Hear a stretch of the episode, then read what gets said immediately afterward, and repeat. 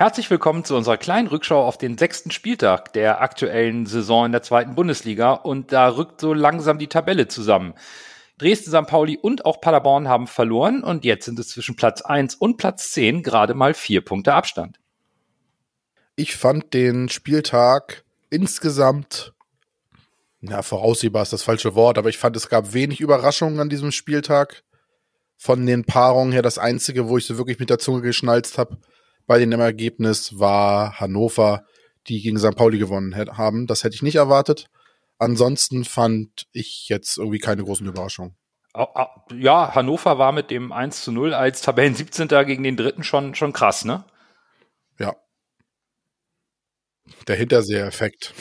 Der Hinterseher-Effekt. Ich fand es äh, irgendwie erschreckend, als ich gesehen habe, dass wir schon acht Gegentore äh, kassiert haben. Und dann guckst du auf Aue und die haben auch acht Gegentore bekommen und die haben nur zwei gemacht. Wir, Gott sei Dank, äh, zehn. Aber ähm, ja, irgendwas stimmt in der Defensive bei uns nicht und ganz deutlich in der Offensive bei Aue nicht. Aber es rückt zusammen, wie Nando sagt. Ja, aber wenn du das nimmst, ne, Bremen ist Dritter mit sieben Gegentoren, Dresden ist Vierter mit sieben Gegentoren, Pauli hat sechs Gegentore, äh, Schalke hat auch schon neun. Also ich, ich glaube, das ruckelt sich jetzt so langsam ein nach den ähm, Ergebnissen in den ersten Spielen, weil jetzt äh, war es ja auch alles deutlich knapper, ne? Also 2-1, 0-1, 0-1, 2-1, 2-1, 1-0, 2-2. Das einzig deutliche Ergebnis war äh, Ingolstadt zu Hause 0 zu 3 gegen Bremen. So, das war das deutliche Ergebnis. Der Recht spricht ja schon sehr mit gerade mal einem Tor Sieg, äh, un, ähm, Unterschiedssieg oder eben unentschieden, äh, spricht ja schon sehr für diese Ausgeglichenheit der Liga. Und ähm, oder die Chancenverwertung einiger Mannschaften. Aber da kommen wir noch zu. Dann wollen wir über die Chancenverwertung unseres HSV mal sprechen gegen Sandhausen, würde ich sagen. Moin, moin, Hamburg, meine Perle, ich mag dich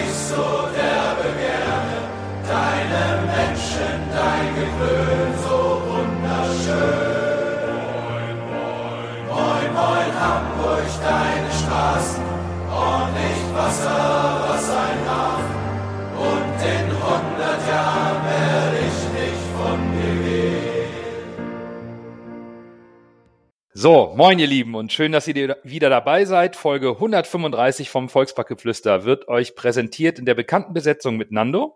Birger und Lasse. Es ging am letzten Samstag im Flutlichtspiel für unseren HSV zu Hause gegen Sandhausen und endlich ist der erste Heimsieg der Saison gelungen. Tim Walter hat für mich persönlich mit zwei Änderungen in der Startelf überrascht. Er hat nämlich Kinzombie auf die Acht gesetzt und Winsheimer für Jatta in die Startelf beordert. Und das muss ich ganz ehrlich sagen, habe ich vor dem Spiel so in der Form überhaupt nicht erwartet.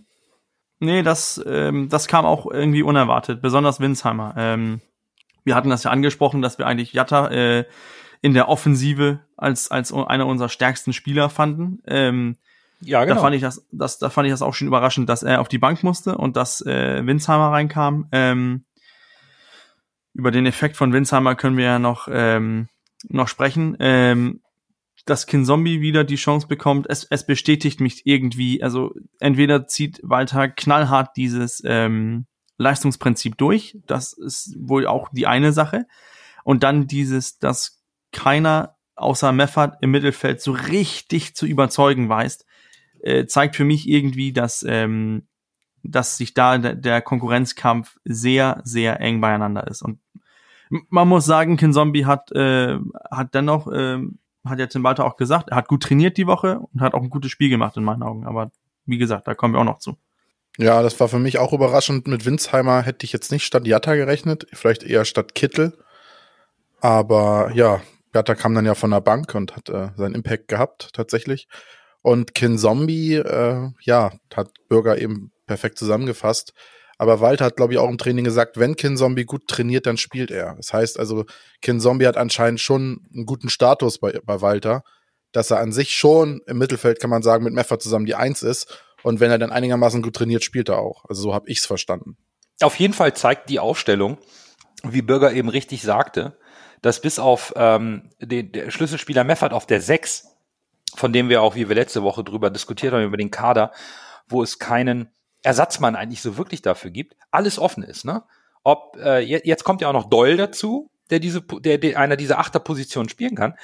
Das heißt, keiner der Mittelfeldspieler ob nun Reis der, der eigentliche Königstransfer war, wo man gesagt hat, hier, der junge Reis, Haier mischt da mit, äh, Maxi Rohr war jetzt ganz außen vor, mischt aber auch noch mit, Kin Zombie. Ich finde es halt sehr interessant und äh, Tim Walter weiß uns da ähm, zu überraschen, zumindest was die Ausstellung angeht. Was die Spielanlage angeht, da war ich persönlich nicht überrascht, denn mit dem Ampfiff ging es in eine Richtung und zwar Richtung Sandhäuser Tor. Ich meine, wir, wir können mal ganz kurz die ersten 20 Minuten zusammenfassen. Sechste Minute Glatzel drüber, Zwölfte scheitert äh, Haier Andres, 17. Haier äh, Glatzel wieder drüber, dann scheitert Winsheimer der 18. Andres, 8 zu 0 Torschüsse nach 20 Minuten. Ich glaube, das Einzige, was hier skandalös ist, ist, dass es 0 zu 0 stand nach 20 Minuten. Und im Stadion war das so ein Moment für mich, der erste Gedanke nach, nach 20 Minuten war, gleich greift Sandhausen das erste Mal an, schießt aufs Tor und wir liegen 0-1 hinten. Das war so, oh, das war so wirklich so, so ein nervenaufreibender Moment weil die Pille nicht rein wollte nach 20 Minuten. Ja, das hatte so ein bisschen Anflüge von der Dresden-Halbzeit. Ja, super, su, su, super Vergleich. Ja, ja. Das war eigentlich ein Abziehbild davon. Und es war, man muss es ja nun mal sagen, wie es ist, es war richtig schöner Fußball. Es war von der Spielanlage, vom Spielsystem, da hat Walter der Mannschaft so einen Stempel aufgedrückt. Das ist wirklich attraktiver, guter Fußball, den wir spielen. Aber wie gesagt, es, ich, ich, wenn du einfach das Tor nicht triffst und da keinen Profit draus ziehst aus deinen zig Chancen, dann wird's halt auch irgendwann gefährlich. Und das Ding ist, der Torwart war natürlich mal wieder überragend, bestätigt meine These. Ich wollte es gerade sagen, ne? Das Torhüter gegen uns immer besonders gut sind. Und ich glaube, der David von Twitter hat es auch mit Noten belegt bei verschiedenen Torhütern. Und es ist tatsächlich so, dass Torhüter bei uns Kicker, gut, Kickernoten ist ja, immer so eine och, Sache. Puh, Noten ne? allgemein, ja. Ja, genau. Aber äh, von Kicker jetzt gesehen haben die Torhüter immer überragend gute Noten gegen uns. Und in den nächsten Spielen oder in den normalen Spielen der Saison pendeln sich dann wieder auf dem normalen Level ein. Aber gegen uns sind die Torhüter meistens überragend bis sehr gut. Und das finde ich spannend. Ist wahrscheinlich immer diese extra Motivation. Aber dann muss man natürlich auch sagen, du schießt den Torwart mit solchen Schüssen wie von Winsheimer mitten auf den Mann, schießt du den Torwart natürlich auch warm. Das muss man auch dazu sagen. Trotzdem ist es bei der Anzahl von Chancen muss mindestens eine reingehen. Also es kann nicht sein, dass du da, äh, da acht Torschüsse hast und keine reingeht es ging dann ja nach der, äh, nach den ersten 20 Minuten, wo jetzt dieses ganze Feuerwerk war, äh, hab, war es halt immer noch äh, souverän von uns und immer noch positiv, äh, also offensiv, offensiv gefährlich, aber es war, es gab nicht mehr so viele Torchancen in dieser Frequenz. Äh, ich weiß nicht, ob es da daran lag, dass der HSV auch gemerkt hat, äh, wir kriegen den Ball nicht rein und dann vielleicht auch der Kopf so ein bisschen anfing, aber wie gesagt, es war ja immer noch gut, aber dann die Torchancen sind dann nicht mehr in dieser Frequenz vorgekommen, wie es in den ersten 20 Minuten war, aber das war auch unfassbar. Ich finde, wir hatten das ja letzte Woche angesprochen, ne, im Gegensatz, wo wir den Kader durchgegangen sind. Wir haben gesprochen über diese, über die Offensive und äh, und haben auch davon gesprochen, dass die unterliegenden Parameter, wenn die, wenn die gut sind und die sind gut, wir sind äh, im, im Ranking von Expected Goals sind wir in meinen Augen deutlich die Nummer eins, zweieinhalb äh, Expected Goals mehr als der äh, als Nummer zwei auf dem ähm, auf der Liste. Das Problem ist natürlich nur, es, wir sehen hier in meinen Augen den ganz deutlichen Unterschied zwischen unseren Top-Stürmer äh, Glatze und unseren äh, ehemaligen Top-Stürmern Tirode. Tirode hat mit 6,28 äh, Expected Goals hat er neun Treffer gemacht. Glatzel hat mit 4,85 Expected Goals ganz einfach äh, Zwei, ne? Nicht äh, zwei, nur zwei Treffer gemacht. Und ähm, das ist für mich, das zeigt für mich unser Problem, wenn, wenn Glatze so viele Chancen braucht, um das Tor zu machen. Und Lasse hat das ja auch angesprochen. Die, die, diesen, diesen Abschluss, den äh, Winsheimer abgibt. Also, ich kann mich da auch hinstellen, wenn man den Torwart einfach anschießt, dann wird das einfach nichts, nichts mehr. Und unsere Chancenverwertung war unter, unterirdisch ähm, Samstagabend gegen Sandhausen. Ähm, ich finde es dennoch ein tolles Spiel von uns, weil es offensiv, es ging einfach Hauruck-Fußball. Es ging nach vorne. Wir haben Sandhausen total dominiert. Und ich saß, Nando, mit ein ganz anderes Gefühl nach diesen 20 Minuten. Ich habe gedacht, es ist eine Frage der Zeit. Dann klingelt es. Dann irgendwann ist der Ball drin bei uns. Irgendwie. irgendwann. Ja, spannend. Aber, aber das war, ich, ich saß auch nicht mit diesem Gefühl, oh, jetzt kommt, ähm, jetzt gewinnen wir 4 oder 5-0. Nein, ich saß echt mit dem Gefühl, hm, das wird vielleicht nur ein 1-2, ein, ein oder 2-0 Sieg, mehr nicht. Aber ich, aber dieses Gefühl, wir, Sandhausen macht ein Tor, hatte ich überhaupt nicht, denn von Sandhausen kam ja in den ersten 20 Minuten überhaupt nichts. Von, von, von wo sollte das auch kommen? Die hatten ja so gut wie gar keinen Ballbesitz. Also in der ersten Viertelstunde, also in der ersten Viertelstunde hatten die, ähm, in der ersten Hälfte sogar, hatten ja nur 32 Prozent Ballbesitz. Äh, hatten so, die hatten ja so gut wie gar nichts. Und ja, es ist, es ja. ist im Stadion eben immer das Gefühl, da kommt ein Angriff, irgendwie rutscht der Ball durch und dann liegst du nur eins hinten und verzweifelst, weil du vorne irgendwie gegen eine Mauer anrennst im Tor. Ja, also weiß ich nicht. Das Kinder. ist, ja, das ist wirklich so. Ich muss sagen, ich musste sofort an Bürgers äh, Worte in der letzten Folge denken, als da Glatzel die Chancen reihenweise vergeben hat oder die Spieler. Ach, die Scheiße, Bürger hatte recht. Ich hatte ja immer gehofft, dass es vielleicht nur so eine Momentaufnahme ist. Aber ja, das ist halt, man hat dann gemerkt, dass Bürger tatsächlich äh, bist du vielleicht noch ein bisschen mehr Fußballsachverstand hat als wir als Trainer. Äh, man hat wirklich gesehen, dass das, was er angesprochen hat, dass wir wirklich vorne den Spieler nicht haben, der die wirklich die klaren Chancen auch reinmacht, der fehlt tatsächlich. Vielleicht wird das noch bei Glatzel, aber ich bin ja immer der Meinung, du kannst ja viel trainieren. Ne? Du kannst äh, alles möglich, kannst dich da vors Tor schießen, auf leere Tor schießen. Aber ich weiß ehrlich gesagt nicht, und das ist das, was mir so ein bisschen Bauchschmerzen macht, ob du diesen absoluten Killerinstinkt und dieses Tore schießen aus der Drucksituation raus, ob du das wirklich trainieren kannst. Ich glaube me meistens, das ist irgendwie ein angeborenes Ding bei Torschützen. Ja, das, das, das kannst du nicht. Äh, ich ich, ich habe das ja äh, bei, bei mir im, im Verein, ich mache ja das, äh, das äh, die anderen Trainer nennen das äh, die Torjägerschule. Ähm, aber ich, ich trainiere das ja mit, mit, mit den Jungs, mit den Stürmern von, von der ganzen Akademie bei uns. Und wir trainieren immer dieses mit Abschluss, mit Abschluss, mit Abschluss. Aber ich, ich sehe das auch im Training, können, kriegen die das hin, weil weniger Druck, mehr diese eine klitzekleine Augenblick mehr Zeit hast, um irgendwie deinen Schuss zu, ähm, zu äh, platzieren. Aber sobald du im, im Spiel bist, wo mehr Druck ist, der Puls ist ein bisschen höher, dann, dann hast du nicht dann dieselbe, denselben Überblick. Deswegen arbeite ich nach der äh, Philosophie, dass man einfach dieses immer dasselbe übt, übt, übt, damit du diese Sekunde nicht mehr brauchst, sondern einfach das auf, auf, äh, auf Automatik kannst. Problem ist nur, wir, ich bin im Jugendfußball. Ich, ich kann die Spieler noch ein bisschen weiterbringen durch, durch dieses einfache Training. Das kannst du im, im Profifußball schlecht anwenden. Aber ich glaube, dieses, ähm, diesen Torriecher, den Terodde hat, den bekommt Glatzel nicht. Den bekommt Winsheimer nicht. Das ist, das ist halt ein, ein angeborenes Talent. Und ähm, ja, hoffentlich äh, fängt Glatzel sich und, und, ähm, und performt, wie seine XG auch ähm, zeigt. Denn das ist für mich wichtig, dass man immer wieder unseren Stürmer in, in Szene setzt und den auch ähm, zum Abschluss kommen lässt. Dann wird er auch seine Tore machen. Das Problem ist nur, wenn er einen schwarzen Tag, wie jetzt er Samstag hatte, wenn er so einen Tag trifft, dann trifft er halt nicht. Bei Terodde ist der Unterschied, dann macht Terodde vielleicht nur ein Tor. Äh, Terodde in, in, in Bestform hätte Samstag bestimmt vier oder fünf Tore gemacht. Und das ist halt der Unterschied. Und Latze macht da keins. Ja, es, es ist halt schwierig. Wir müssen mit, ähm, oder was heißt wir, aber Tim Walter muss mit dem Kader arbeiten, den er hat.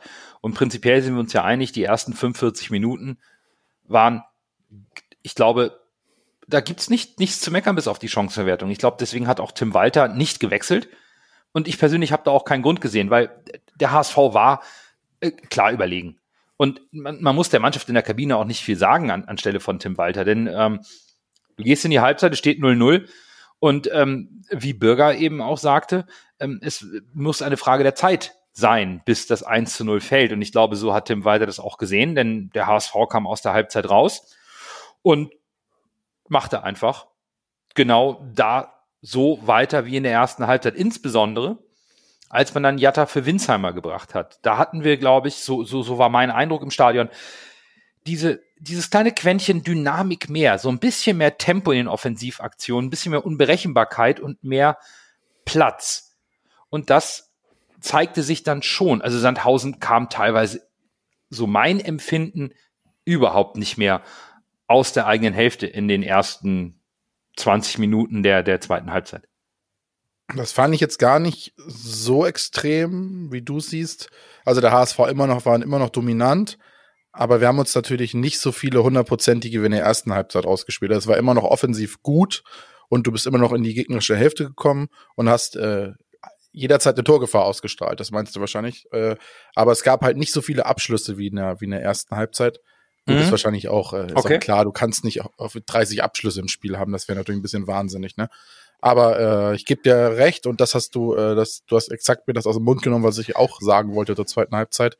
Jatta war richtig stark. Also was der für eine Tempo und Dynamik reingebracht hat, das hat mich, äh, das war wieder richtig gut. Und außerdem auch, was mir auch aufgefallen ist, ist, dass er auch technisch gut war. Also es ist wirklich, ja, Bakariata überrascht mich immer wieder. Wir haben in der letzten Folge gesagt, vielleicht ist da das Maximum der Entwicklung erreicht, aber ich habe jetzt schon wieder was gesehen bei ihm, dieses Mal technisch, was ich bisher noch nicht gesehen habe. Also er ist jetzt wirklich, ist die Frage, ob ihn da vielleicht, äh, ob er jetzt mit Muniz vielleicht noch arbeitet und der noch ein bisschen Technik mit ihm trainiert, ob ihn das da jetzt vielleicht noch ein bisschen weitergebracht hat. Aber das war schon, das war schon richtig gut. Um, um genau das, den Effekt von Jatta irgendwie ein bisschen äh, mit Zahlen auch zu belegen, dass Jatta kommt in der 61. Minute rein. Von der 61. bis zur 75. Minute fällt der Ballbesitz von Sandhausen auf mickrige 11 Prozent. Heißt, wir haben 89 Prozent Ballbesitz in der, in der, in der Periode, äh, nach der Jatta reingekommen ist. Okay. Das ist, so das, krass ist mir gar nicht aufgefallen. Nee, nee, das, das war echt so. Bis zur, 9, äh, bis zur 89. Minute und so. Da, da, wir, Sandhausen kommt nicht über äh, diese 2, 5, 25 Prozent Ballbesitz maximal. Also da ist, ähm, wir, wir haben die so unter Druck äh, durch dem ganzen Spiel. Und das äh, erhöht sich einfach durch äh, nach der Einwechslung von äh, von Jatta auch. Und das muss äh, das finde ich auch gut. Man sieht das auch unser unser äh, unser Pressing wird wird es war schon hoch, also mit 7,3 zur, zur zweiten Halbzeit in der ersten Viertelstunde kommt Jatta rein, dann fallen wir, dann lassen wir vier ähm, wie heißt das, äh, vier Pässe zu, bevor wir in, ins Pressing geht. Und in der Schlussphase, nachdem, nachdem der Ausgleich fällt, ist diese Zahl bei 2,8. Heißt, die, wenn Sandhausen den Ball hat, haben die zwei Pässe frei und dann kommt schon ein HSV-Spieler und, und geht ins Pressing drauf. Also das ist äh, dominanter Fußball. Zählt da als Pass schon der Abstoß vom Torhüter flach zum Verteidiger? Ja, das ist der erste Pass. Dann hast das ist der erste Pass kommt der HSV-Spieler angerannt, ja. Das ah, ist okay. äh, krafteräumend, aber ähm, das ergibt auch von dieses hohes Pressing, was, äh, was Walter ja auch spielt. Also, aber, äh, aber jetzt mal, oh, entschuldige, wenn ich dich da kurz unterbreche, aber das, das muss man doch ein Stück weit auch erwarten, oder? Wir gehen einzeln in Führung durch einen Elfmeter und durch diesen Elfmeter, ich meine, ich weiß nicht, was, was Ritzmeier da geritten hat, aber so, so, so, so also so, so, oh. oh, also wirklich so unsportlich vor Augen des Schiedsrichters den Elfmeterpunkt zu malträtieren mit einer gelben Karte. Also ich, der Elfmeter war. Das ist halt auch nicht nur unsportlich, das ist halt auch an Dämlichkeit. Ja, genau. Weil, weil das ich muss ehrlich sagen, das war eine der dümmsten gelben Karten oder gelb-roten Karten, die ich je gesehen habe. Naja, ich sitz auf der, auf der Südtribüne und der Elfmeter war auf unserer Seite. Und du siehst die Diskussion, das dauert ewig. Und kein Zombie steht da, hat den Ball in der Hand. Dann kommt der erste Sandhäuser, will den Ball aus der Hand schlagen. Der zweite labert ihn voll. Da ist das alles noch im Rücken des Schiedsrichters. Dann dreht sich der Schiedsrichter um. Der Ritzmeier geht weg bleibt im Elfmeterpunkt stehen und tritt einmal ordentlich mit dem Stollen und rubbelt darüber. Und der Schiedsrichter guckt, pfeift und gibt ihm eine gelbe Karte. Und der hatte halt schon gelb. Ja, Mahlzeit, Abfahrt, Platz machen. Kin Zombie, dass er den Elfmeter so cool verwandelt, das rechne ich ihm übrigens unglaublich hoch an. Also für mein Gefühl, es hat fünf Minuten gedauert vom Pfiff ja. Äh, bis, bis zur Ausführung. So lange, so cool zu bleiben und sich von der ganzen oder von den von mehreren Sandhäusern nicht irritieren zu lassen, den Torhüter ganz cool aussteigen zu lassen, der bis dahin, das hatte Lasse ja vorhin schon angesprochen, ein Riesenspiel gemacht hat. Richtig stark. Richtig, richtig stark. Und das Einzige, was mich eigentlich an der zweiten Halbzeit wirklich genervt hat, war dieses genauso dämliche Gegentor wie die gelb-rote Karte. Also, das ist der einzige Angriff und der ist dann für mich auch nicht einmal irgendwie der offensiven Spielweise von, vom HSV anzulassen. Es ist ein individueller Fehler, mhm. weil man Sonny Kittel in einem Luftduell am Strafraum nicht hinten in der Abwehr haben will. Das ist kein Defensivspieler. Der kann das nicht. Er versucht es zu lösen, indem er versucht, ein Foul zu schinden oder, oder irgendwie da einen Freistoß rauszuholen im Zweikampf. Aber es liegt doch einzig und allein. Er ist ein Offensivkünstler und kein Defensivspieler. Er ist auch nicht jetzt der, der, der großgewachsene bei so einem hohen Ball. Er verliert den Zweikampf, dann stehen wir in der Mitte blank. Und, und das, sind, das ist einfach eine Fehlerkette. Das hat, das hat nichts mit offensivem Fußball zu tun. Und das hat mich maßlos geärgert, weil ich das Gefühl hatte, nach dem 1 zu 0 haben wir so ein bisschen auch das Tempo rausgenommen und wollten nicht noch das zweite machen. Das war vielleicht so eine kleine Phase, wo ich sagen muss, puh, vielleicht hätte man doch weiter mutiger spielen können. Und dann kommt halt das, was Bürger sagt. Der HSV presst sofort, aber nach dem Gegentor, sodass Sandhausen nicht mal mehr die Möglichkeit hat, irgendwie mit einem Atemzug einen Ball anzunehmen. Ja, du hast es perfekt zusammengefasst. Also da hat Sonny Kittel in der Situation nichts zu suchen. Da muss irgendwie ein anderer Spieler versuchen, das zu klären. Und man muss es früher, früher unterbinden, die Situation. Das war wirklich, du hast das Tor geschossen und das war dann so ein bisschen so, oh ja, endlich haben wir das Tor geschossen. Und dann fällt halt was von der Mannschaft ab und die vielleicht nicht mal hundertprozentig fokussiert. Und dann kriegst du dir so ein Datteltor. Und das ist halt die Gefahr, wenn du die Chance in der ersten Halbzeit nicht machst ja, ja. und nicht 13 Uhr in die Halbzeit gehst, schießt ein Tor durch einen Elfmeter, kann, also wenn du 1, wenn du 1, 1, 1-0 steht, ist das nächste Tor immer das 1-1.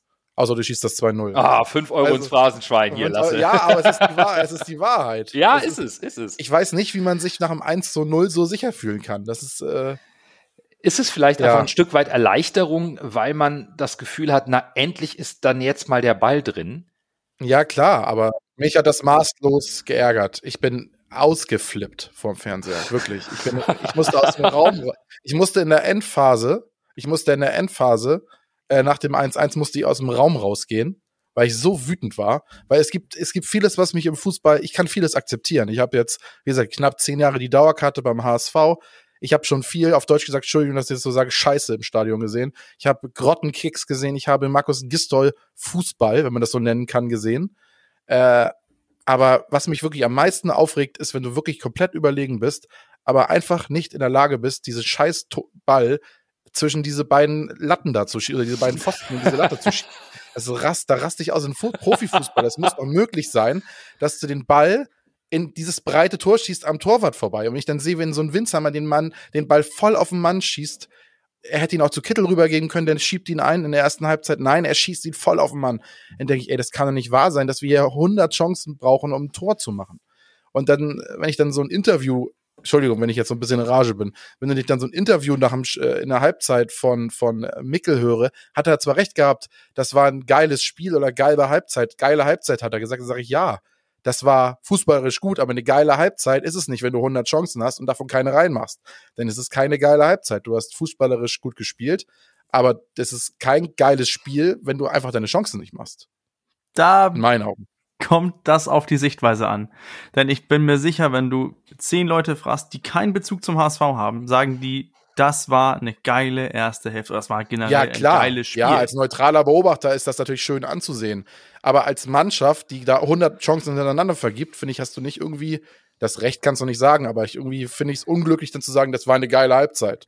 Ja, ich, das sehe ich, das sehe ich anders. Denn ich glaube, wenn ich als Trainer, wäre ich jetzt in äh, Tim Walter Schuhe und wir gehen da zur Pause, würde ich dann einfach zu den Jungs sagen, ey Jungs, weiter so, weiter so, weiter so wir belohnen uns dafür. Irgendwann, es wird noch klingen. Einfach weiter, weiter, weiter, weiter, weiter. Ja, du Sich bist dann vielleicht der Trainer, der da positiv zuredet. Ich als Fan bin da schon hardcore. Aber ich, ich kann Bürgers Ansatz verstehen, weil wenn, als ich noch aktiv gespielt habe, wenn, wenn mein Trainer in die Halbzeit kommt und sagt, das ist alles scheiße, jetzt benutzen wir hier ganz schön oft, ganz schön oft das Wort scheiße, aber egal, das ist alles Mist, obwohl wir dominant sind und uns ein bisschen das Abschlussglück fehlte, dann würde ich mich als Spieler auch ähm, falsch angepackt fühlen. Äh, ich, ich kann total verstehen, Lasse, dass, dass, dass du als, als Zuschauer, als Fan, als, als äh, HSV-Supporter, so ging es mir im Stadion ja auch, sich maßlos darüber ärgert, dass die Bälle nicht reingehen. Aber ich, boah, es ist so ein, so ein zweischneidiges Schwert, wenn man überlegt, boah, die spielen so gut nach vorne. Und natürlich wünschen wir uns, dass es 3-0 zur Halbzeit steht und dass es dann mit dem Elfmeter dann 4-0 steht und nicht am Ende irgendwie 1-1 kurz vor Ende. Natürlich wollen wir das nicht. Das tut weh. Das ist wieder so, äh, ja, viel Lärm um nichts am Ende ist das Gefühl. Ne? Das ist, das ist schwierig, das verstehe ich total. Aber äh, Bürger, du wolltest da eben noch mal was einwerfen.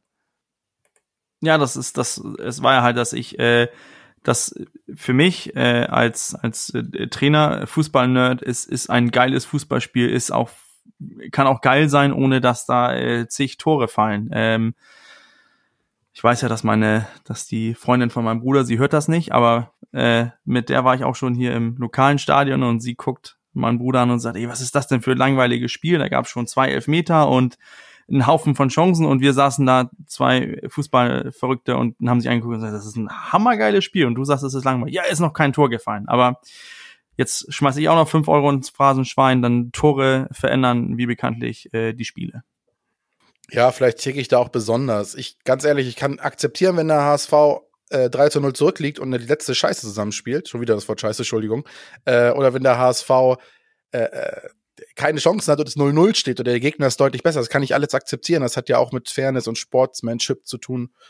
Äh, aber ich kann nicht akzeptieren, wenn der HSV deutlich überlegen ist und einfach den Ball nicht ins Tor kriegt. Da, das, das, oh, das finde ich schlimmer, als wenn wir richtig schlecht spielen und zurückliegen, finde ich, wenn man gut spielt und einfach die Chance nicht macht. Das ist das, weil das einfach, dann denkt man, oh, was hätte, wäre, wenn, was hätte sein können und so. Ne? Und da, das ist etwas, was mich äh, immer am meisten ärgert. Aber wir können ja froh sein, es gab, es gab ja die, die Erlösung. Es gab in der 96. Minute einen Top-Torjäger, der heißt zwar nicht Simon Terodde, sondern Moritz Heyer. Und er steht dann richtig und schiebt ihn schön mit der flachen Seite ins Tor und dann gab es das 2 zu 1. Und es war ziemlich passend im Stadion für mich, weil ähm, ich über unseren Twitter-Account ja immer noch äh, den Man of the Match äh, irgendwie motivieren möchte an, an unsere Hörerinnen und Hörer und äh, Followerinnen und Follower. Und hatte gerade Empfang. Das war im Stadion nicht, nicht ganz so einfach, obwohl es nur knapp 20.000 waren. Und, und wollte eigentlich schon schreiben, ja, verdammt, nur 1-1 und äh, äh, und dann macht Haya das Ding rein und ich denke, ja, danke, ich muss noch mal neu schreiben, aber das war eine Stimmungsexplosion. Da hat man auch mal gemerkt, wie es auch der Mannschaft gut getan hat, dass man in der letzten Sekunde nach so einem Spiel dann doch die drei Punkte mitnimmt. Und ich glaube, dass dieser Sieg wirklich wertvoll sein kann, auch in der Art und Weise, wie er zustande gekommen ist. Ja, das, das war ja natürlich äh, die große Erlösung. Ähm, ich habe da auch erstmal äh, rumgebrüllt. Äh, und zwar so, dass äh, der Hund war draußen im Garten, der hat angefangen zu bellen, weil ich so rumgebrüllt habe.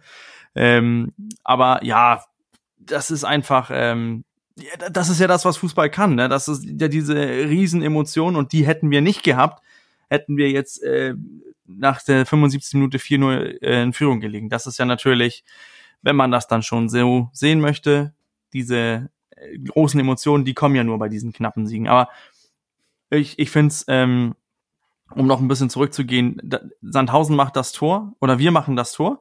Und das zwingt ja natürlich auch Sandhausen irgendwie dazu zu, zu reagieren. Denn, denn von, nachdem wir das Tor machen, steigt für sie äh, steigt für sie der, der Ballbesitz wieder. Sie bekommen ein bisschen mehr Ballbesitz, bekommen, gewinnen ein paar Zweikämpfe mehr, wir verlieren ein paar mehr. Die müssen ja irgendwie agieren, weil die ja die kommen ins, ins Volksparkstadion und denken 0 zu 0, wir haben den einen Punkt, alles gut. Dann kommen die in Rückstand, müssen die irgendwie reagieren, ändern so ein bisschen die Spielweise. Das glückt denen auch, die bekommen den, den Ausgleich. Und das, was ich dann so toll finde, ist, dass nach all diesen Sachen, was wir als HSV, als Verein durchgemacht haben, machen wir einfach weiter. Wir drücken Sandhausen total hinten rein und machen auch hochverdient in der letzten Minute den, den, äh, den, den Siegtreffer. Und noch eine Sache zum Siegtreffer, dieses, äh, wenn man das Tor sieht, man sieht, da stehen gefühlt 10.000 Beine, aber ich glaube, das ist äh, Miro Muheim und äh, Mikkel Kaufmann, die werfen sich beide aus der Schusslinie von Haier und äh, ja, dann geht er äh, am besten, dann geht er noch richtig äh, schön ins Netz und äh, ja, ich wäre so gerne im Stadion gewesen, Nando. Da, da bin ich dir ein bisschen neidisch. Ja, es war schon stimmungstechnisch mega, ne? Ähm, aber für mich, und das klingt jetzt blöd, weil wir haben gegen Sandhausen gespielt, die waren in Unterzahl eine äh, ne, ne gute Viertelstunde, war es trotz alledem das beste Spiel der Saison bisher vom HSV. Ähm, ich habe in der letzten Folge gesagt, dass ich erwarte, dass wir einen spielerischen Unterschied und eine klare Rollenverteilung sehen. Und das hat der HSV aus meiner Sicht erfüllt. Vielleicht lassen wir mal die Chancenverwertung weg, aber der HSV hat das Spiel über 90 Minuten klar dominiert und stand defensiv sehr stabil. Nach vorne war es, war es, war es schnell, war es kreativ und eben bis auf die Chancenverwertung auch, auch gefährlich. Wir haben 20 von 24 Torschüssen innerhalb des Strafraums abgegeben.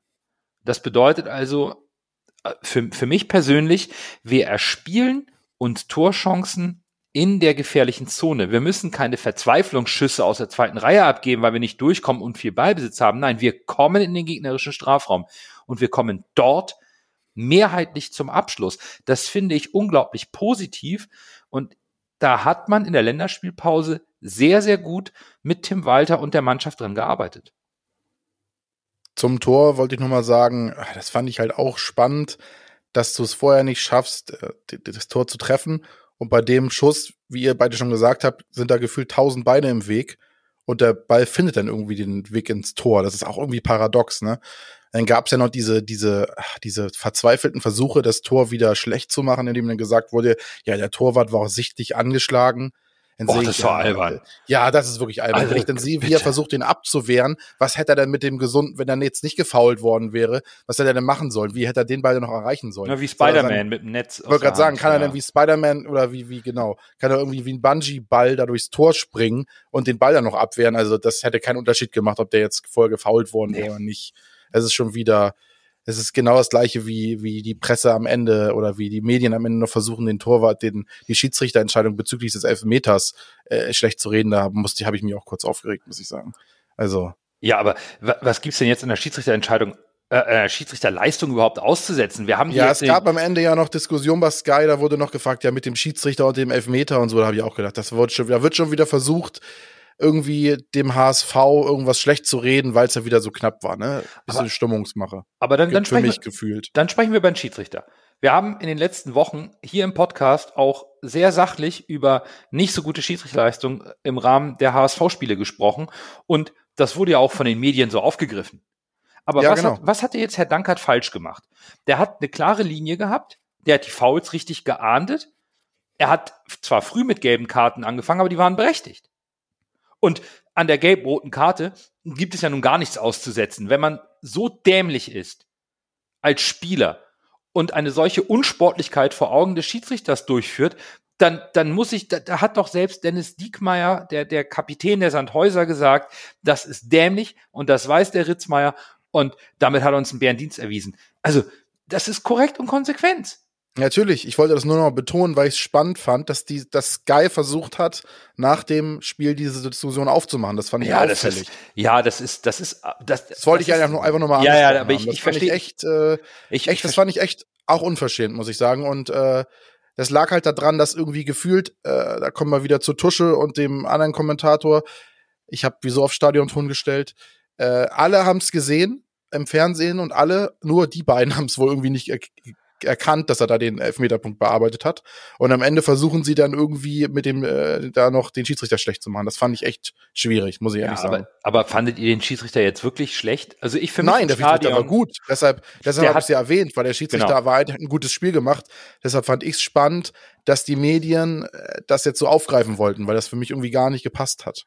Weil Deshalb ich, wollte ich es hier nochmal reinbringen. Ja, das, ich, ich, ich finde das gut, weil ich fand den Schiedsrichter im Stadion immer nur dann auffällig, wenn er kritische Szenen gepfiffen hat und ahnden musste. Ob nun mit einer gelben Karte, ob der Elfmeter war auch berechtigt. Die Nachspielzeit, die vier Minuten, die wurden verlängert auf zwei weitere Minuten, weil es eine Behandlungsunterbrechung gab. Das ist doch legitim, das ist doch richtig. Und nur weil der HSV jetzt davon in Anführungsstrichen profitiert hat, weil wir in der offiziell 96. Minute das 2-1 machen, fange ich doch jetzt nicht an, dem Schiedsrichter irgendwas anzukreiden. Also, wenn ja. wir am Schiedsrichter was ankreiden können, dann bitte sachlich. Hat er irgendwas falsch gesehen? Hat er Sandhausen benachteiligt? Aus meiner Sicht nicht. Nein. Sehe seh ich nicht. Miguel, der ja sonst immer sehr kritisch gegenüber den äh, Schiedsrichtern ist, hat mir, glaube ich, noch während des Spiels die Begrüße an dieser Stelle geschrieben, dass Danke ein gutes Spiel macht. Ja, also es kann, also Bürger, Schiedsrichter brauchen wir doch jetzt nicht mehr diskutieren an dem Spieltag, oder? Das war die letzten Wochen sicherlich gerechtfertigt, da gewisse Punkte mal anzusprechen, aber doch nicht am, am Samstagabend. Jetzt unabhängig davon, dass der HSV gewonnen hat. Nee, nee, nee, also ich, ich sehe da auch äh, weder die ein oder andere äh, Episode, die er falsch gehandelt hat. Also ich glaube, wir hätten uns ja auch aufgeregt, hätte Kittel äh, das im, im gegnerischen Strafraum äh, gemacht, äh, wo wir eine Elfmeter oder wo die einen Elfmeter haben. Das, das ist unsportlich. Der Elfmeter war okay. Dass du gelb hast und so eine blöde Sache machst, sorry, gib Geld rot. Äh, und dass er zwei Minuten nachspielen lässt wegen Be äh, Verletzung, heißt ja mindestens vier Minuten sind na zur Nachspielzeit gelegen. Also Schiedsrichter fand ich ganz okay. Äh, ich fand auch, dass er das Spiel gut im Griff hatte, obwohl äh, Sandhausen in, in Mannung ein, einige Male versucht hat, das Spiel hart zu machen, aber hat sofort unterbunden. Ich glaube, ja. früh mit der gelben Karte hat er auch seine Linie, ist Linie, seine Linie treu geblieben. Er hat ja nicht so ein Kartenfestival gemacht. Ich glaube, drei gelbe Karten für Sandhausen waren drin und keine für uns. Ich, ich fand, der hat's einfach, der hatte das Spiel gut im Griff und das, wir reden oft über schlechte Schiedsrichter und dass die nicht gut genug sind und was macht der VHR und so weiter. Wir sollten dann auch genug, groß genug sein und sagen, Schiedsrichter hat's gut gemacht. Er hätte es auch, wenn es nur beim 1-1 geblieben wäre, hat er es auch gut gemacht. Denn das Spiel war ja. gut gepfiffen. Ja. Ja, um meine abschließende Meinung zum Spiel nochmal zu sagen, äh, da bin ich ja komplett bei Nando. Äh, ich fand es fußballerisch sehr gut. Äh, es war sogar quasi die Dresden-Leistung der ersten Halbzeit über eine gesamte Spielzeit äh, verlängert quasi. Das Einzige, was ich als desaströs tatsächlich aufgeschrieben war die Chancenverwertung. Also, wenn man jetzt jedes Spiel so spielen würde wie gegen Sandhausen und dann noch an der Chancenverwertung arbeitet, dann äh, steht uns, glaube ich, eine gute Saison bevor. Ja, zumal, das würde ich gerne noch zum Abschluss des Spiels einwerfen, wäre mal die Stimmung im Stadion. Weil wir haben diese hier im Podcast sehr kritisch beäugt, im, insbesondere im letzten Heimspiel. Ähm, die Stimmung der Fans im Stadion aber auch medial. Ne? Es gipfelte ja in, in Pfiffen und hämischem Applaus beim letzten Heimspiel, Debatten in sozialen Netzwerken. Und, und die Medien hatten auch schon ein bisschen die Messer gewetzt, weil ausbleibende Ergebnisse und da kann man gut schlechte Stimmung irgendwie verbreiten, wenn die Fans schon anfangen zu pfeifen. Und ich fand, da ist jetzt die Frage, wie es im Fernsehen rüberkam zu Hause, im Stadion, war, das war, das, das kann man nicht anders als sensationell und atemberaubend beschreiben. Da wurde die Mannschaft durchgehend unterstützt, teilweise minutenlang ununterbrochen angefeuert, sei es beim ruhigen Spielaufbau, sei es bei Offensivaktionen oder eben auch bei defensiven Aktionen wie die eine Grätsche von Jonas David im 1 gegen 1. Das wurde frenetisch gefeiert, da wurde echt gepusht. Also genau das, was Walter sich gewünscht hat, zu sagen, irgendwann packen wir die Fans emotional und dann stehen sie hinter uns. Und für mich im Stadion, das war, es hat sich angefühlt, als wäre es ausverkauftes Haus gewesen, insbesondere beim 2 zu 1. Und da ist vielleicht jetzt auch mal wieder was entstanden durch den ersten Heimsieg. Ja, es gab dann ja Gerüchte, dass irgendwie die Ultras zurück sind, wegen der, auch wegen der Trauerfeier quasi oder der, dieses Marsches für den Ossi-Mike. Mhm, stimmt. Aber äh, tatsächlich äh, wurde das auch wohl revidiert. Also die Ultras waren ja, weil sie sowieso bei dem äh, Marsch dabei waren, waren sie auch im Stadion. Aber es wurde wohl dementiert, dass sie als geschlossene Ultragruppierung aufgetreten sind. Aber wenn natürlich auch, wenn du mehrere Ultras hast, die das laute Schreien, sag ich mal, und Anfeuern gewöhnt sind, äh, wenn die dann alle aufeinandertreffen, äh, auch wenn es nicht so koordiniert ist, äh, ist äh, mündet das natürlich da drin, dass es äh, im Stadion lauter wird, ne? Okay, das, das hatte ich nicht mitbekommen. Also natürlich, klar, ähm, der, der Trauermarsch um Ossi Mike und auch das äh, Pyrofeuerwerk davor, das, das konnte man sehen. Natürlich, aber im Stadion ist mir jetzt nicht aufgefallen, dass die mh, hm, 2000 mehr erlaubten Zuschauer jetzt reine Ultragruppierung waren. Das, das ist, ist mir nicht aufgefallen.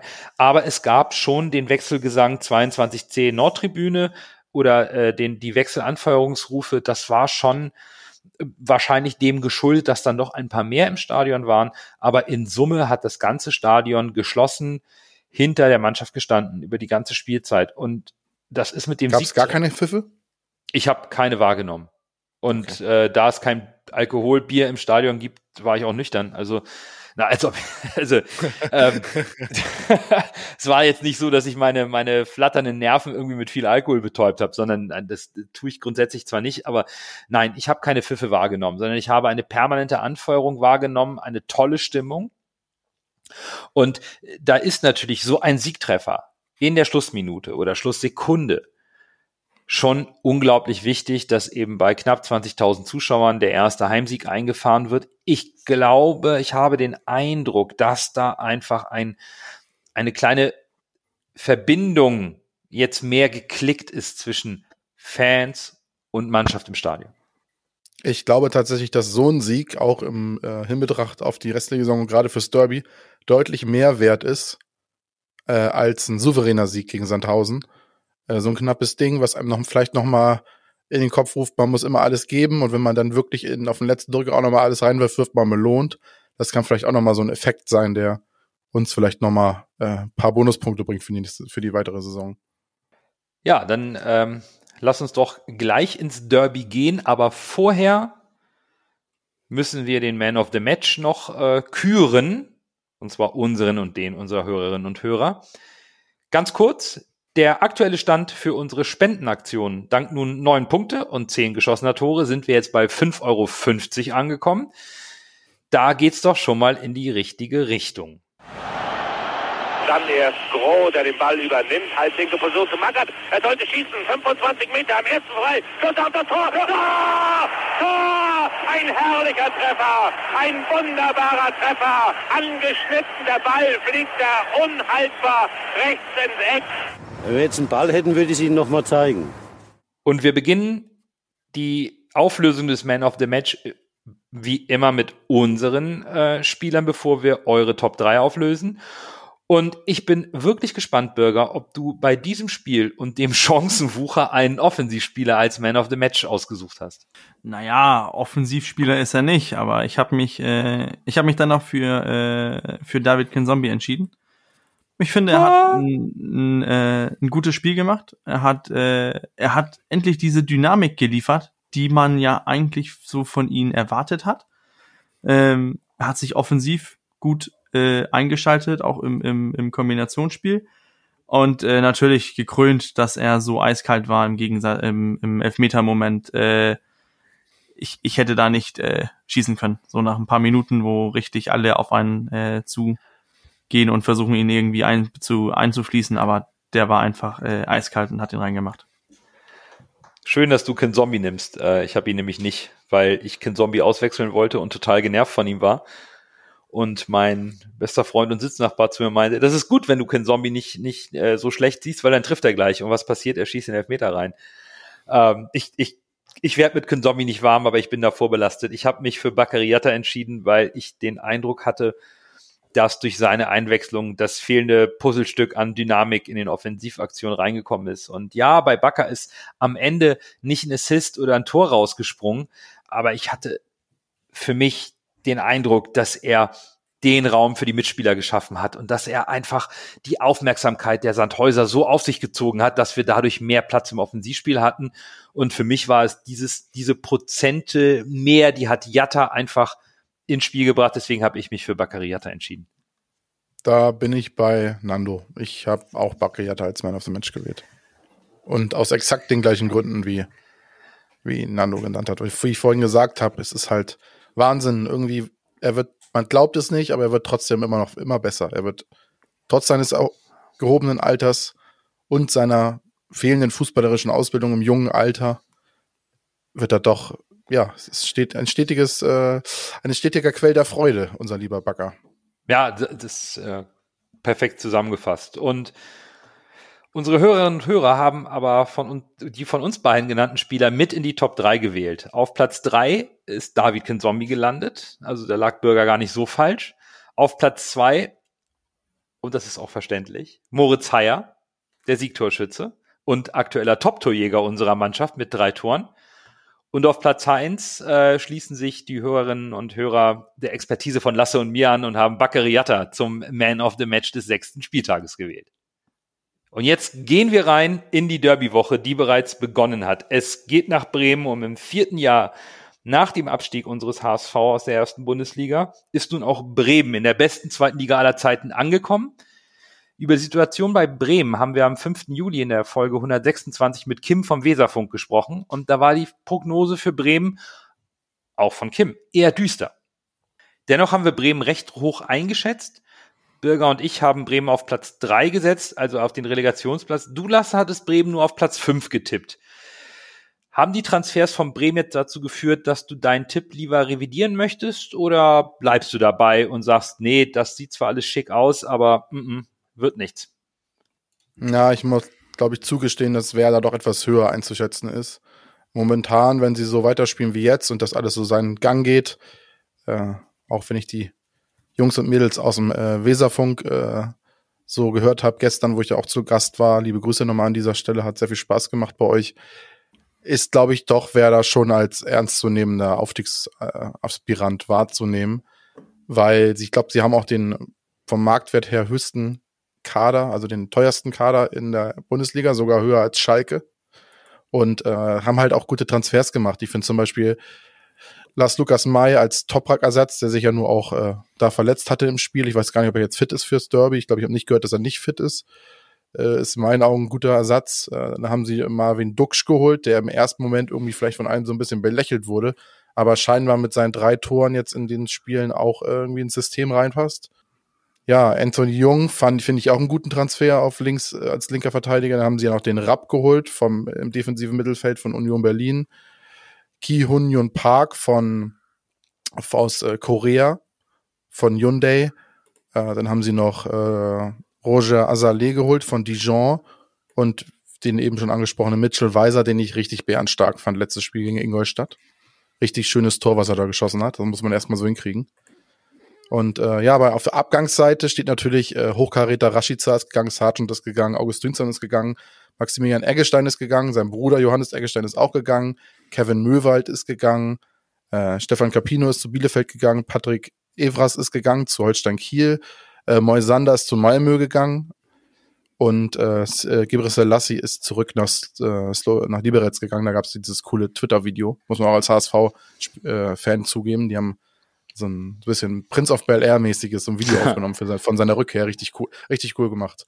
Ja, insgesamt, wie gesagt, also ich schätze den Kader doch stärker ein, weil dieses kolportierte Baumann mit äh, 100 Transfers müssen wir noch tätigen, ist dann ja doch nicht so eingetroffen. Ja, ja. Und es hat sich doch in Grenzen gehalten und dementsprechend scheint der Kader auch einigermaßen zu dem zu passen, was ich Anfang so vorgestellt hat. Aber die äh, im, im Weserfunk wurde mir aber auch, haben auch einige gesagt, also man kann noch nicht gar nicht so richtig erkennen, was wirklich so der, der taktische Plan ist von Anfang. Es ist noch nicht hundertprozentig äh, rauskristallisierbar, was jetzt äh, Anfang wirklich vorhat. Also es ist noch nicht, es ist nicht so wie beim HSV, wo man das, finde ich, schon total sehen kann, was Walter plant.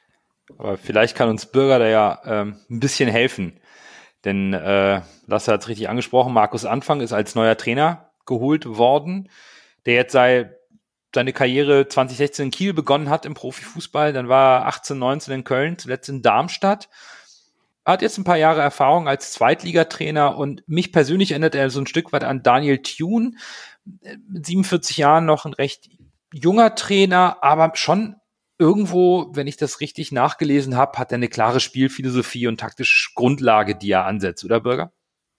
Also ähm, das hat er zumindest bei, äh, bei Bremen. Er spielt dieses äh, ganz klare 4-1-4-1, was sich eventuell defensiv anhören mag, aber was äh, offensiv in dieses ähm, 4-3-3 umgewandelt wird, mit, mit diesen zwei Flügel, Flügelstürmern, die mit viel Tempo kommen. Ähm, ich habe mich mit meinem Bruder stau gemacht. Äh, mein Bruder ist ja als Kind irgendwie auf den Kopf gefallen und, und Werder-Fan. Ja, meiner auch. Das ist traurig. Ja, das ist irgendwas. Ist was für Leute nehme ich hier eigentlich auf? Was, ja, das was für ein Umfeld werdet ihr denn da groß? Das ist ja. Ja, ja, das ist schlimm. Ähm, aber man, nicht man, mal jemand äh, das Jugendamt holen. mein Bruder hat, äh, hat geschrieben, er, er, er findet das äh, Offensivspiel ist sehr flügelbetont. Dann in der Offensive geht man auf dieses ähm, 4-3-3 mit zwei Flügelstürmern, einen Stürmer und einen Sechser und dann zwei, äh, zwei Achter. An wen erinnert uns das? Uns das? Ja, natürlich, Daniel Thune hört sich so, oder nein, nicht Daniel Thune, Tim Walter. Hört sich sehr ähm, gleich an. Dann äh, schreibt mein Bruder noch äh, mit äh, ziemlich hohem Ballbesitz. Da kommen wir noch gleich zu. Dann haben wir äh, aggressives Pressing. Und ähm, mein Bruder sagt dann, also wenn die erste Elf fit ist, sieht's gut aus, aber die Breite im, im, im Kader ist, ist fehlt ein bisschen in seinen Augen. Ähm, und dann Aufbauspiel, habe ich ja gefragt, ne, ist es so wie ein bisschen Hamburg? Es hört mich so ein bisschen nach Hamburg an, was er geschrieben hat. Und dann hat er gesagt, ja, also ist auch dieses mit Aufbauspiel vom Torwart aus. Ähm, aber da ist, ähm, ja, er, er hat, er findet das auch interessant, wie, wie äh, Markus Anfang spielt. Ich finde, wenn man sich so den Namen Markus Anfang so anhört, in meinen Augen, ähm, in Kiel war er, müssen wir ja gestehen, erfolgreich.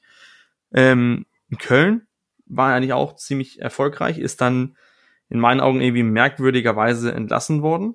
Und dann jetzt bei Darmstadt, wir haben ja gesehen, Darmstadt fanden wir auch letzte Saison irgendwie stark, aber ja, immer mit allerdings. dieser, mit, immer mit dieser, man, man, man, man stellt sich das irgendwie vor, ja, die spielen defensiv. Die spielten gegen uns, Darmstadt, letzte Saison, spielten sie ziemlich defensiv, aber dennoch, auch hatten die ja diese irgendwie schlagkräftige Offensive. Ich glaube, dieses ähm, 4-1-4-1, was dann offensiv in dieses 4-3-3 wird, ich glaube, das ist, ähm, das hat Markus Anfang verinnerlicht und das ist ein System, was er spielt. Denn wenn du, wenn du defensiv stehst in dieses 4-1-4-1, hinterlässt du zentral wenig Raum, hast da immer einen Sechser, der, der Überzahl zentral schafft, so in meisten Fällen.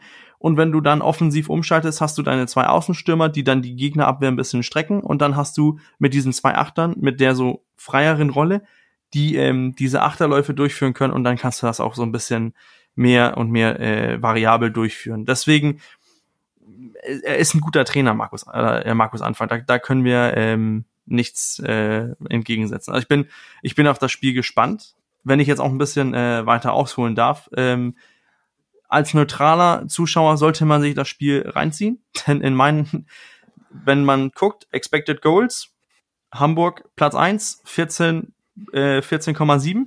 Platz 2 Bremen mit 12,36. Tore, die meisten Tore Bremen. Wir haben dann äh, 10 gemacht. Dann guckst du ähm, Ballbesitz, wir mit 68 Prozent, Bremen mit knapp 60 Prozent. Guckst du dir ähm, generell so Anzahl von, äh, von Torschüssen an. Platz 1, Hamburg, 96, Prozent, äh, 96 Torschüsse bis jetzt in der Saison. Platz 2, Bremen, 96 Torschüsse. Also für alle neutralen Zuschauern, es hat das Zeug, ein hammergutes Spiel zu werden, wenn nicht plötzlich alles auf Taktik und bloß nicht verlieren aufgelegt wird. Denn dann könnte das äh, ein langweiliges, zerfahrenes taktisches Spiel werden. Aber mit Tim Walter und, und Anfang sehe ich das irgendwie nicht passieren. Ich, ich auch nicht, denn ich glaube auch, dass es ein richtig heißes Derby wird. Bremen ist wieder HSV, nämlich echt schwer in die Saison reingekommen. Auch mit dem Umbruch, der auch bei Bremen passiert ist. Und bis zum vierten Spieltag lagen Bremen und der HSV mehr, mehr oder weniger gleich auf. Ne? Bremen hatte auch nur einen Sieg, eine Niederlage, zwar unentschieden, ist sogar im Pokal in der ersten Runde raus. Die Unruhen um die Finanzen, ähm, wir hatten das mit Kim hier besprochen. Lasse hat es eben angesprochen, auch was, was Kader und so angeht. Aber dann kommt dieser Transfer mit Marvin Duksch. Der passt genau in das, was Bürger gerade gesagt hat. Und es läuft. Duxch hat in zwei Spielen drei Tore geschossen für Bremen. Sie haben zwei Siege in Folge, beide 3 zu 0 gewonnen, springen auf Platz drei mit elf Punkten. Und tja, das könnte schon ein sehr, sehr knackiges Spiel werden, weil ich einfach nicht glaube, dass es, dass weder Anfang noch Tim Walter irgendwie taktisch umstellen werden, sondern dass das ist offenes Visier am, am Samstagabend. Um nochmal das zu bestätigen, was Bürger eben gesagt hat, das äh, haben, wurde mir im Weserfunk tatsächlich auch bestätigt, weil wir darüber diskutiert haben, dass da Ähnlichkeiten zwischen dem HSV und Werder sind. Also es wird unter Anfang auch kreativ aus dem Innenverteidigung, also vielleicht nicht ganz so extrem ausgeprägt wie bei uns, aber es wird auch mit der hochstehenden äh, Viererkette und aus der Innenverteidigung rausgespielt. Deshalb wurde natürlich, äh, deshalb wurde interessant, ähnlich wie bei uns, mit äh, Daniel Heuer Fernandes für Ulreich gegangen wurde, äh, ist Pavlenka, der ja auch nicht unbedingt No-Name ist mit 5,5 Millionen Euro äh, Marktwert und ehemaliger Nationalspieler, ne? Ja, auch guter Tschechischer, Punkt. Glaube ich, oder? Oder? Ja, absolut guter War Punkt. Tschechischer ja. Nationalspieler, ja, ja, oder? Zweiter Torwart, oder? Oder erster sogar? Ja, zweiter meine ich, aber ja. Ja, ja, der spielt nicht mehr und wird wohl auch gehen jetzt, weil jetzt äh, Michael äh, Zetterer im Tor steht. Der ist schon 26, hat äh, gegen, glaube ich, Ingolstadt sogar das erste Spiel gemacht seiner Karriere. Äh, und tatsächlich, ja, seit sechs Jahren bei Werder, jetzt das erste Spiel, der wird auch heiß wie Frittenfett sein. Und ist auch wohl dieser, äh, so wie Daniel Neuer Fernandes, der etwas spielstärkere Torwart und kriegt deshalb äh, vor dem Millionenmann Pavlenka den Vorzug. Genauso wurde erwähnt, es wurden ein paar Liebesbekundungen ausgesprochen äh, für Nikolas Schmidt. Der kam äh, für, der kam von Osnabrück als Schnapper. Äh, und der war, schlägt wohl ziemlich gute Ecken. Ja, also ich, ich, ich glaube, dass das. Da müssen wir aufpassen, glaube ich. Das, das ist auch ein unglaublich spannendes Spiel. Denn es treten auch die beiden, äh, hier weitere Parallelen. Die beiden jüngsten Mannschaften der zweiten Liga aufeinander. Ja? Der HSV ist die jüngste Mannschaft, Bremen ist die zweitjüngste Mannschaft, was den Kader betrifft. Da, da wurde äh, gut umgestellt. Auch Bremen hat dann doch noch geschafft, äh, die Transfers so äh, umzumodeln, dass sie mit einer jungen, frischen Mannschaft, die auch zu Markus Anfang passt, in diese Zweitligasaison gehen. Und Bremen ist in guter Form. Und auf der anderen Seite der HSV aber auch, weil ich glaube weiterhin, dass dieser Sieg, dieser Last-Minute-Sieg gegen Sandhausen einfach wichtig war, um die Ergebnismiserie des HSV zu durchbrechen und eben auch ein bisschen mehr die Brust etwas breiter zu machen für dieses Spiel. Und da sind wenig vorbelastete Derby-Spieler drin. Das ist halt schon lange her. Das heißt, dieses Nordderby hat für alle Spieler eine etwas andere Bedeutung. Da ist keine Historie bei den Spielern hinterlegt, so dass ich eben schon erwarte, dass beide Mannschaften recht unbeschwert ihr Ding durchziehen wollen. Da treffen einfach zwei offensiv denkende Mannschaften aufeinander, was das Ganze sehr offen gestalten wird, unabhängig davon, auf welchem Platz es ausgetragen wird. Ja, ich glaube auch, es gibt zwei Möglichkeiten in diesem Spiel. Entweder fallen massig Tore oder es wird 0-0. Ich glaube, es wird nichts anderes. Entweder es fallen, ich glaube, es fallen über drei Tore oder es wird 0-0. Das sind die beiden Möglichkeiten, die es gibt. Ich glaube nicht, dass es ein knappes 1-0 wird oder irgendwie sowas, sondern es wird äh, sich ausbalancieren. Entweder auf einem ganz niedrigen Level, was Tore geht, also 0-0, oder es werden richtig viele Tore fallen. Und ich tippe eher drauf, dass es ein offenes Visier gibt und ein richtig äh, für neutrale Zuschauer spannendes, interessantes Spiel gibt und für uns ein sehr nervenaufreibendes Match wird. Also ich, ich bin gespannt, wie, ähm, wie man das Spiel angehen wird. 0 zu 0 so, oder 1-1, 80. Äh, Minute. Gehen wir dann noch auf, auf Sieg oder sagen wir, mh, hm, eins, ein Punkt aus Bremen, den nehmen wir mit, äh, halten die noch auf den zwölf Punkten mit zwei äh, oder mit drei Punkten Abstand zu uns oder zwei Punkte Abstand zu uns. Ähm, das passt uns gut. Oder gehen wir volles Risiko und wollen äh, Bremen noch überholen? Also ich, ich finde da für die, für die Psyche ist, äh, und, und so, da ist, das Spiel bringt vieles. Also äh, Samstag 2030, Topspiel der zweiten Liga. Also es ist, äh, stellt euch mal vor, Topspiel 2030 in der Bundesliga, was für, was man da drumherum machen könnte. Also ich finde, ich finde es, ah, ich freue mich. Ich bin so heiß auf das Spiel. Ja, ich glaube, das wird die große Frage sein. Ne? Was macht die, was macht welche Mannschaft, wenn sie einzeln in Führung geht? Ähm, weil für mich ist das Nordderby nicht nur emotional wichtig, sondern wenn wir auf die Tabelle schauen, ist es halt so eng. Bei einem mhm. Sieg des HSV würden wir, wir sind auf Platz neun, Bremen überholen. Die sind gerade Dritter. Wir würden also weiter in Schlagdistanz bleiben, wenn wir das Spiel gewinnen. Also rein der sportliche Wert ist auch immens jetzt am siebten Spieltag. Denn der HSV würde sich natürlich auch unglaublich viel Ruhe erkaufen und, und die äußeren Einflüsse weiter eindämmen, wenn man das Spiel gewinnt, einen weiteren Ergebnisschritt in der Tabelle macht, um auch weiter zu wachsen und sich zu entwickeln. Auf der anderen Seite, und das ist das, was mir beim HSV einfach am meisten Sorgen macht und was auch heute bei uns das große Thema im Podcast ist, die Chancenverwertung. Wir hatten gegen Sandhausen einen Expected Goals Wert von 4,25. Das sind stat statistisch sind das mehr als fünf Elfmeter. Das kann man so jetzt nicht rechnen. Ne? Da werden ja jede einzelne Chance mit ihrer Bewertung wird ja aufsummiert. Ja, aber unsere, ja, aber wir vergeben halt viele große Chancen. Und das ist, das ist genau das Sinn, denn, denn ähm, es ist jetzt von äh, Experte zu Experte ist das unterschiedlich, wie man das äh, sieht. Aber so allgemein, so 0,25 oder 0,3 ist als eine riesengroße Chance zu bewerten.